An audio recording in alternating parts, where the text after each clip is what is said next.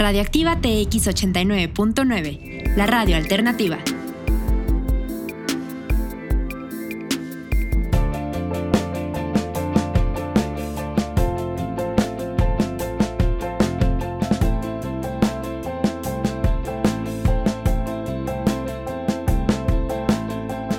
Hola, has llegado a En la punta de la lengua.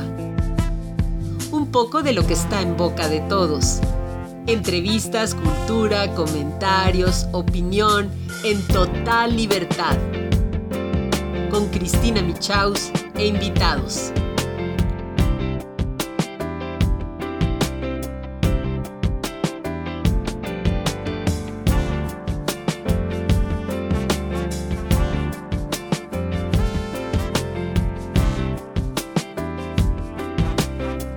¿Cómo están queridos amigos, amigas, amigues del programa En la punta de la lengua, mis radioescuchones queridos en esta nueva modalidad tipo podcast? Me da tanto gusto tener esta flexibilidad de comunicarme con ustedes.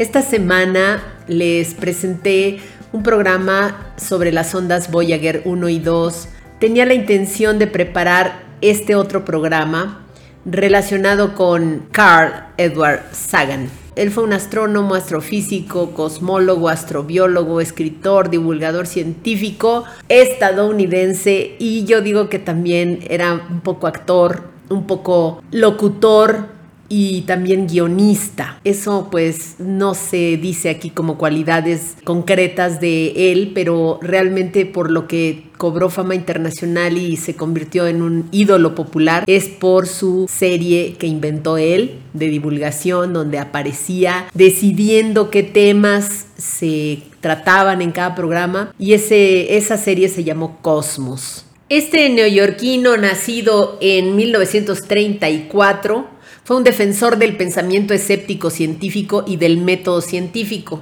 pionero de la exobiología, promotor de la búsqueda de inteligencia extraterrestre a través del proyecto SETI, impulsó el envío de mensajes a bordo de sondas espaciales destinados a informar a las posibles civilizaciones extraterrestres acerca de nuestra cultura humana. O sea, no vayan a pensar que era uno de estos que se la pasan viendo ovnis y diciendo, ay, no, ya los marcianos llegaron ya y llegaron bailando ricachá.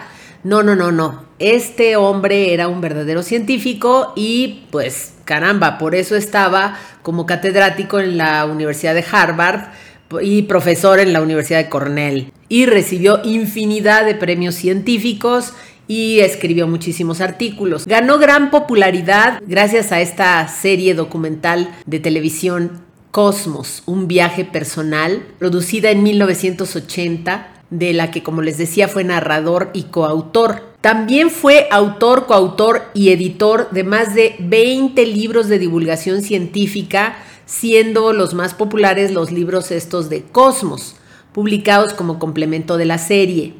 Y un libro que se llama Contacto, en el que se basa esa película que se llama Contacto, de 1997. En 1978 ganó el Premio Pulitzer de Literatura General de No Ficción por su libro Dragones del Edén. A lo largo de su vida recibió numerosos premios, condecoraciones por su labor como comunicador de la ciencia y la cultura y hoy es considerado uno de los divulgadores de ciencia más carismáticos e influyentes. Él fue un chico de barrio, del barrio de Brooklyn. Él decía, mis padres no eran científicos, no sabían casi nada de ciencia, pero al iniciarme simultáneamente al escepticismo, y hacerme preguntas, me enseñaron los dos modos de pensamiento que conviven precariamente y que son fundamentos para el método científico. Pues sí, dicen que esa capacidad de sorprenderse la heredó de su padre, que era un tranquilo y bondadoso fugitivo del zar de todas las Rusias, o sea que era de origen ruso, el buen Sagan. Y fíjense esta reflexión que hizo cuando por primera vez vio el instrumento maravilloso que es la televisión y escribió esta frase. Sencillamente, el mundo contenía maravillas que yo nunca había imaginado. ¿Cómo podía convertirse un tono en una imagen y una luz convertirse en un ruido? ¿No les encanta esta frase? Es como una frase shakespeariana casi casi. Contaba una bonita anécdota que siendo chiquillo fue a la biblioteca y le pidió al bibliotecario un libro sobre estrellas. Y la respuesta fue muy buena porque resultó que el sol era una estrella, pero estaba muy cerca. Las estrellas eran soles, pero tan lejanas que solo parecían puntitos de luz. Y de repente la escala del universo se abrió para él. Fue una especie de experiencia religiosa. Había algo magnífico en ello, una grandiosidad, una escala que jamás me había abandonado y que nunca me abandonará. Además, también cuenta Sagan que cuando llegó a esa biblioteca pidió ese libro sobre estrellas, stars. Y lo que le dio eh, la persona de la biblioteca fue un libro donde venían fotos de las estrellas de cine del momento. Y pues se imaginó la persona que ese chiquillo lo que quería era ver a los que hacían las películas de vaqueros y los que hacían las películas de guerra y a las grandes y guapísimas luminarias del cine, a las estrellas. Y él se quedó un poco desconcertado y ya le aclaró que no, que quería de las otras estrellas, de las verdaderas estrellas. Así que cuenta Carl Sagan cuando tenía 6 o 7 años fui con un amigo al Museo Americano de Historia Natural, allí en la ciudad de Nueva York, pero cuando pasamos por las exhibiciones de los objetos espaciales como los meteoritos o los dinosaurios, me quedaba paralizado ante las representaciones en dioramas realistas de los animales y sus hábitats de todo el mundo, pingüinos sobre el hielo apenas iluminado de la Antártida, una familia de gorilas con el macho golpeándose el pecho, un oso grizzly en pie mirándome fijamente a los ojos. Estas impresiones nunca se le quitan a los niños y claro, es el aproximarse a la vida real, una vida que a lo mejor no les podemos proveer, no, no, les podemos dar viajes, pero sí los podemos ayudar a viajar por medio del arte, de la cultura y de los libros. Y no me deja mentir Sagan, él agradece que sus padres le ayudaron a alimentar su creciente interés por la ciencia, comprándole jueguitos de química, materiales de lectura, pero el interés más grande que él tenía era por el espacio. Su principal foco después de leer las historias de ciencia ficción de escritores como Edgar Rice Burroughs, quienes estimulaban su imaginación acerca de cómo sería la vida en otros planetas como Marte. Estás escuchando en la punta de la lengua con Cristina Michaus. Encuéntranos en internet como radioactivatx.org.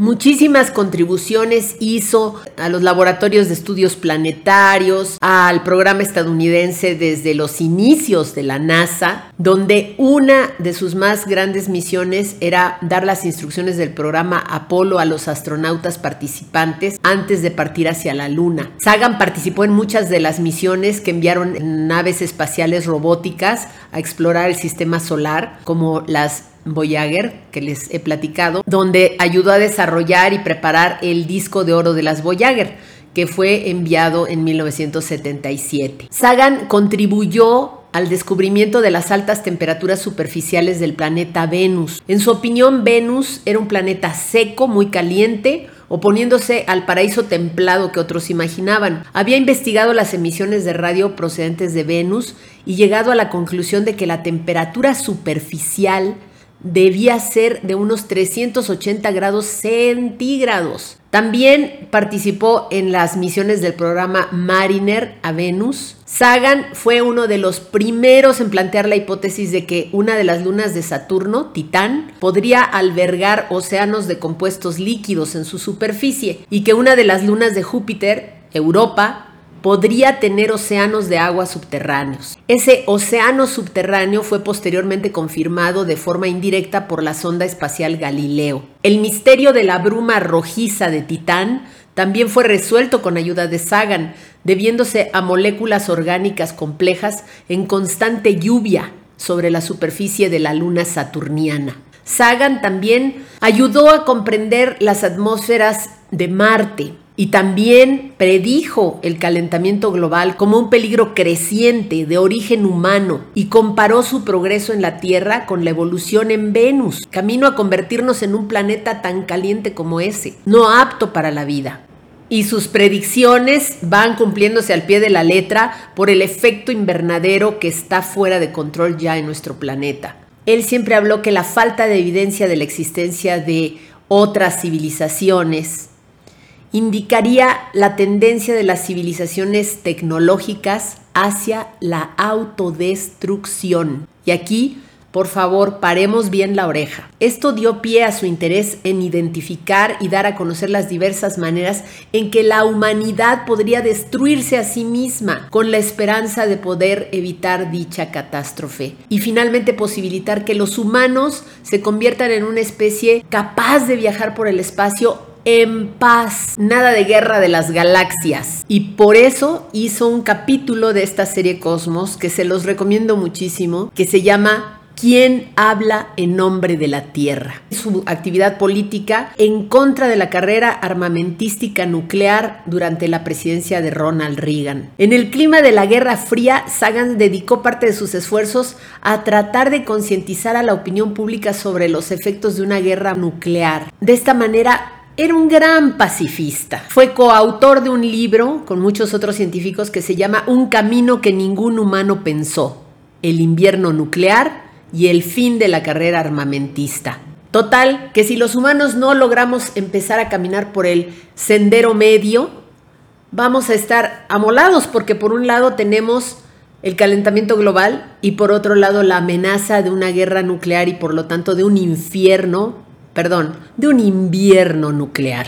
Y le dio en toda la chapa al famoso programa Guerra de las Galaxias que lo siguieron defendiendo hoy este señor anaranjado expresidente de los Estados Unidos, el tal Trump, algo muy bueno que se podía hacer y Carl Sagan derribó por completo el argumento básico de esta iniciativa de defensa estratégica porque decía es mucho más caro elaborarlo que para un enemigo eludirlo mediante señuelos u otros medios. Su construcción desestabilizará seriamente la balanza nuclear entre los Estados Unidos y la Unión Soviética, tornando imposible cualquier progreso hacia el desarme nuclear. Y además nos va a costar muy caro a todos los ciudadanos estadounidenses. No lo hizo el gobierno estadounidense, sino al contrario, siguió contradiciendo y siguió dando presupuesto, así que muchos de los activistas antinucleares y pacifistas estadounidenses llevaron a cabo una enorme serie de protestas y dentro de las personas que fueron arrestadas, orgullosamente estuvo Carl Sagan, quien fue detenido en dos ocasiones al tratar de saltar un cordón de seguridad. O sea que el Señor, además de todo, era de armas dejar, no de armas tomar. Síguenos en Facebook como Radioactiva TX 89.9 FM. Desde el corazón de Tequisquiapan, estás escuchando En la punta de la lengua con Cristina Michaus. Vamos a terminar con esta, este programa dedicado a Carl Sagan él siempre fue un escéptico de la religión. Alguna gente piensa en Dios imaginándose un hombre anciano de grandes dimensiones, con una larga bata blanca, sentado en algún trono, en algún lugar allá arriba en el cielo, llevando afanosamente la cuenta de la muerte de cada gorrión. Otros consideran que Dios es básicamente la suma total de las leyes físicas que describen al universo. No sé de ningún indicio de peso en favor de algún patriarca capaz de controlar el destino humano desde algún lugar privilegiado, oculto allá en el cielo. Pero sería estúpido negar la existencia de las leyes físicas. Pero si por Dios uno entiende el conjunto de leyes físicas que gobiernan el universo, entonces está claro que Dios existe. Este Dios es emocionalmente insatisfactorio, no tiene mucho sentido rezarle a la ley de la gravedad. Libre pensador y escéptico, decía, ¿cómo puede un Dios compasivo condenar al tormento a las generaciones futuras porque contra sus órdenes una mujer indujo a un hombre a comerse una manzana? ¿Cómo podría permitir Dios que los seguidores del judaísmo, cristianismo e islam, obligados cada uno a su modo a medidas heroicas de amabilidad, afectuosa y compasión,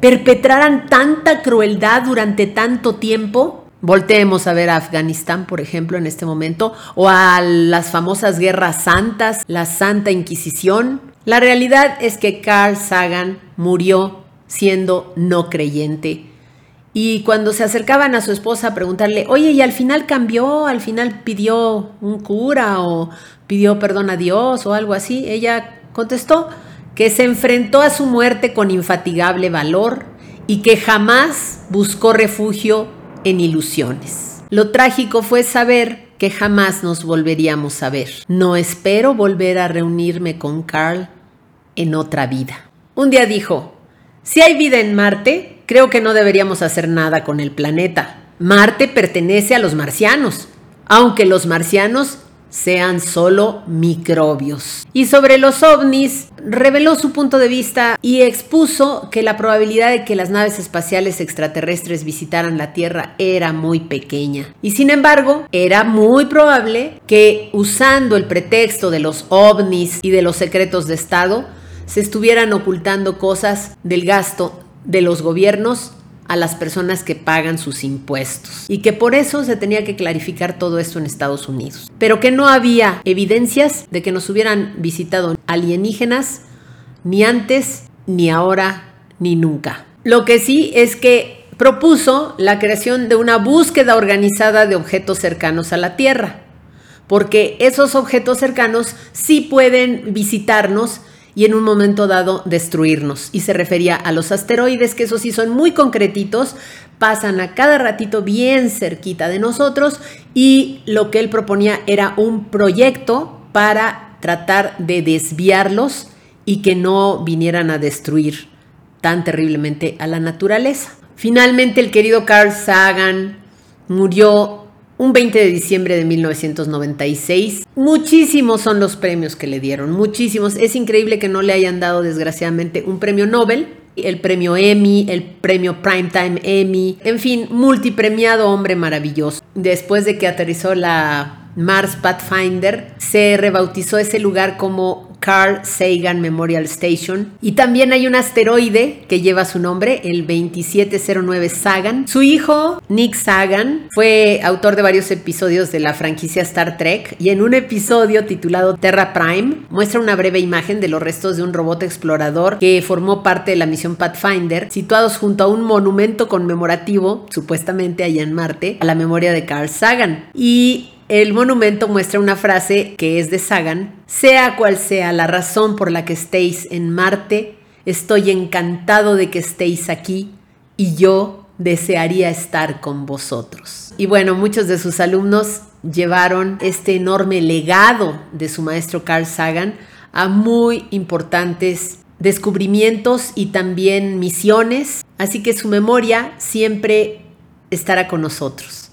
Recuerden que él fue el que dijo que por favor se volteara la sonda Voyager a 6 mil millones de kilómetros de distancia, más allá de Plutón, donde se ve como una rayita, como una foto mal tomada, y en medio de esa raya un puntititito azul. Somos nosotros.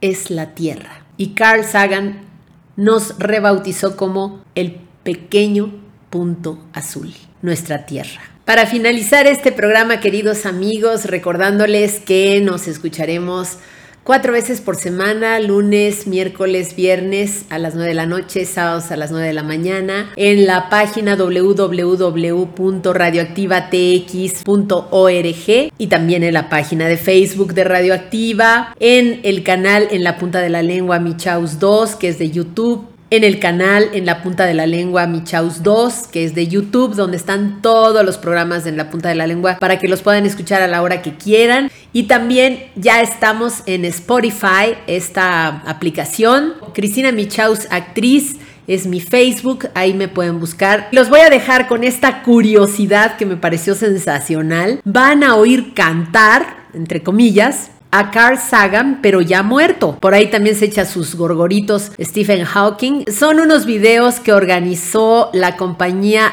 Third Man Records, Sinfonía de la Ciencia, a cargo del músico John Boswell, con fragmentitos de los videos de cada científico. Es muy simpático y es muy simpático ver el video. Cantan este tema que se llama A Glorious Down. Espero que les guste. Yo soy Cristina Michaus. Les mando un abrazo, como decía Sagan, de billones, billones y billones de estrellas. Los quiero mucho.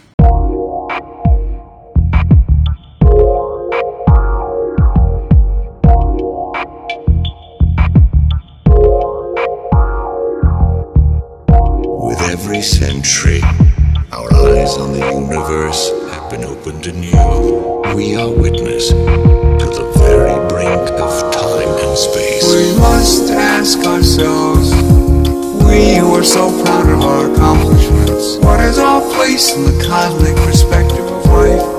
The cosmic perspective of The life. exploration of the cosmos is a voyage of self discovery. As long as there have been humans, we have searched for our place in the cosmos. Are there things about the universe that will be forever beyond our grasp? Are there things about the universe that are ungraspable? One of the great revelations of space exploration is the image of the Earth, finite and lonely, bearing the entire human species through the oceans of space and time. Matter flows from place to place and momentarily comes together to be you. Some people find that thought disturbing. I find the reality thrilling.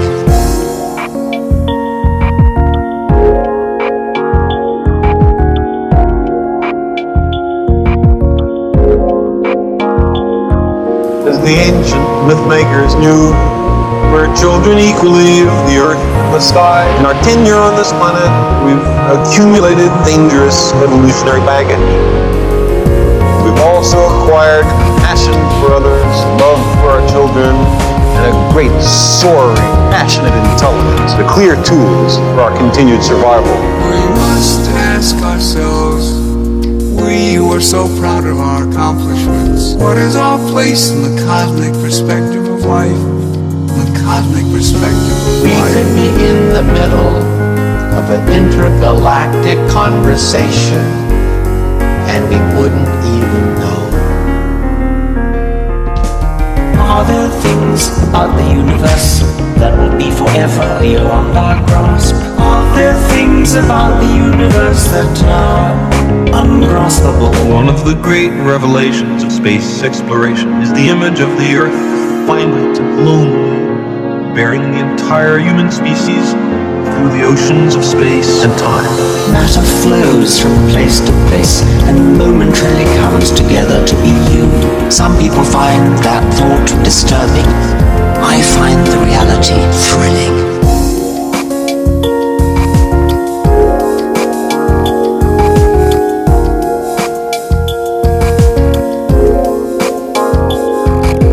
We've begun at last to wonder about our origins. Star stuff, contemplating the stars, tracing that long path. Our obligation to survive and flourish is owed not just to ourselves, but also to that cosmos, ancient and vast, from which we spring.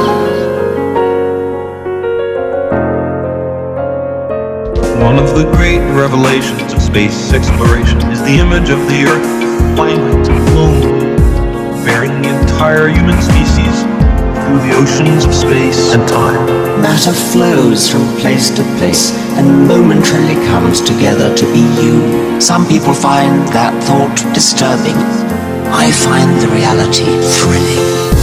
Think of how many stars and planets and kinds of life there may be in this vast and awesome universe. Every century, our eyes on the universe have been opened anew. We are witness to the very brink of time and space.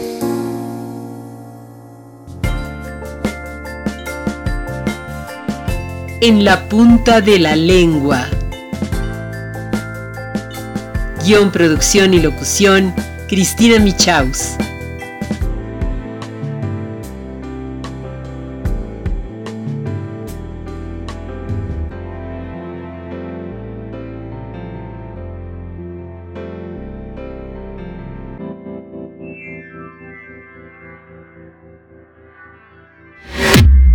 Radioactiva TX 89.9, la radio alternativa.